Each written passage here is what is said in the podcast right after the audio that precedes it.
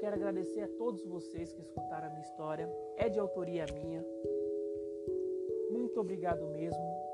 Eu espero que vocês tenham se identificado com algo, que, que essa história entre na cabeça de vocês e que se puder mudar a vida de vocês em alguns aspectos, eu ficarei muito feliz também de ajudar. Muito obrigado. A história de autoria minha. Mande fumaça, bata palminha, faça alguma coisa no verdade dessa história. Se vocês gostarem, eu faço uma outra história. Beleza? Aí eu conto para vocês o que aconteceu com as filhas de Marabô.